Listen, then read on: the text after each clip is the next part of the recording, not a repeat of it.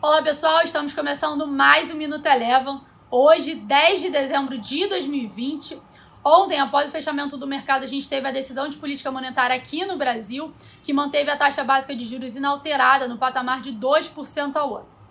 Na sessão de hoje, Bovespa teve um dia de forte valorização encerrou com ganhos de 1,88%, é, com um desempenho bem forte aí das companhias ligadas às commodities primárias. O petróleo Brent hoje ultrapassou pela primeira vez desde março a marca dos 50 dólares e com isso contribuiu aí para o desempenho positivo tanto das ações da Petrobras quanto das ações da PetroRio. Destaque de alta hoje também ficou por conta do setor de siderurgia e mineração, com a forte valorização do minério de ferro na última, na última sessão, que subiu em torno de 5%. CSN foi o grande destaque de, do índice no dia de hoje, com alta de 10,5%. Os bancos também tiveram uma contribuição bem positiva para o desempenho forte do índice no dia de hoje. Banco do Brasil foi a maior alta dentre os bancos, subindo aí 5,2%.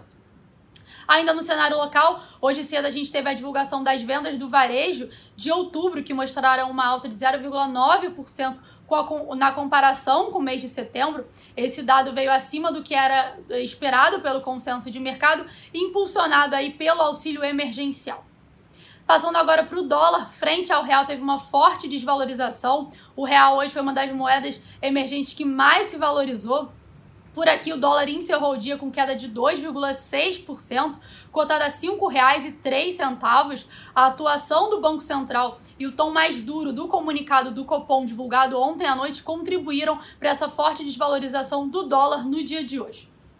Passando agora para o índice de mercados emergentes, também teve um dia bem positivo, puxado aí pela valorização das commodities, e o índice de mercados emergentes encerrou o dia de hoje com alta de 1,3%. Passando agora para as bolsas norte-americanas, por lá, as bolsas encerraram sem um viés único, aguardando maiores novidades acerca do novo pacote de estímulos econômicos nos Estados Unidos.